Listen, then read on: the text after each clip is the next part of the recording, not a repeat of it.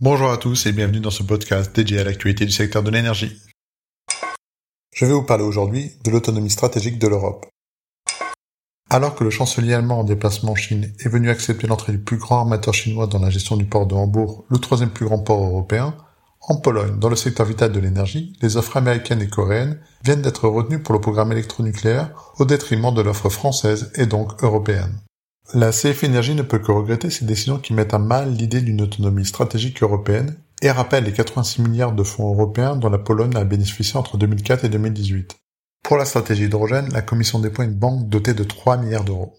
La CF Énergie lui demande donc non seulement de rendre ses démarches cohérentes avec l'exigence d'autonomie stratégique, mais aussi de la faire reposer sur un modèle économique viable, non dopé aux subventions et sur un modèle environnemental exemplaire sur toute la chaîne de valeur, qu'il s'agisse des émissions de CO2 ou des interactions avec la couche d'ozone. C'est pourquoi la Commission doit refuser d'exonérer les importations extra-européennes d'hydrogène de critères de durabilité.